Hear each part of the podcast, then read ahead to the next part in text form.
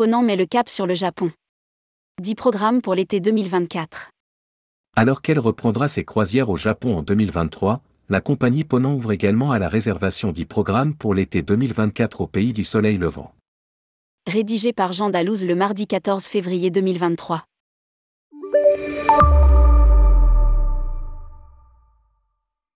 Après deux ans et demi de fermeture quasi totale, le Japon rouvre enfin en grand au tourisme. Ponant sera la première compagnie maritime au monde à y faire un nouveau escale. En 2023, annonce la compagnie dans un communiqué. Elle ouvre également à la réservation 10 programmes pour l'été 2024. Deux itinéraires inédits et 11 ports d'escales exclusifs sont au rendez-vous, à bord du Soleal et du Jacques Cartier. Les Zodiac Ponant sont les seuls à être autorisés à accéder à une sélection de sites parmi les plus reculés du Japon. L'opportunité de découvrir le pays du soleil levant sous un autre jour. Ajoute la compagnie. Sites classés, parcs nationaux, plages paradisiaques.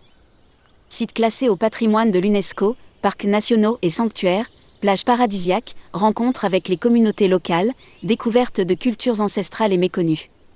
Certaines escales, à l'instar des îles Ryukyu par exemple, où des petits villages de pêcheurs sont restés à l'abri de l'hypermodernisation du pays, sont de véritables capsules temporelles, hors des sentiers battus.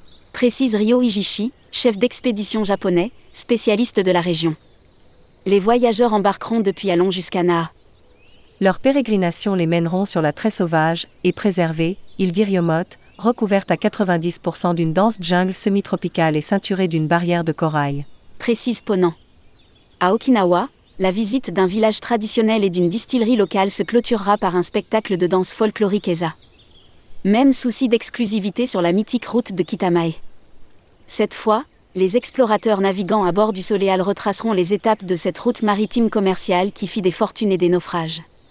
Aux escales inédites de Wajima, de Shimonoseki, de la côte du Radome et de Miyazu, s'ajoutera une parenthèse insolite, Totori. L'ancienne ville fortifiée abrite les plus grandes dunes de sable du Japon. Cap ensuite sur les détroits de Kanmon et de Kurushima, passages emblématiques de la voie maritime de Kitamae. Le Jacques Cartier naviguera quant à lui dans les îles secrètes de Kyushu, Koshikishima, Kamigoto, Iki, Jeju et la région insulaire d'Amakusa.